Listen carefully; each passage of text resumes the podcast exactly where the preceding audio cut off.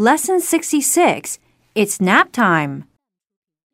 Mr. Mishima, a Japanese tourist, enters a bank in Milan, Italy. Uh, excuse me.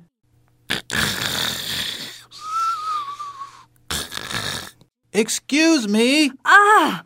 What do you want? You scared the life out of me. I'd like to cash a traveler's check, please. At this hour? You must be kidding.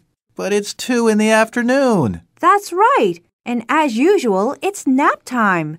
Come back at three or four. We don't work the same hours as you do in your country. But I have to cash this check. I have no cash.